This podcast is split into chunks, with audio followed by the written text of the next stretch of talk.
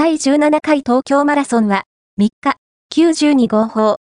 現日本記録保持者の鈴木健吾、富士通、世界陸上2023ブダペスト大会で、40km 過ぎまで5位と大健闘した山下和孝、三菱重工、東京五輪の男子マラソン代表である服部優馬、トヨタジ、ザ・ポスト、東京マラソン2024人類初の2時間切り、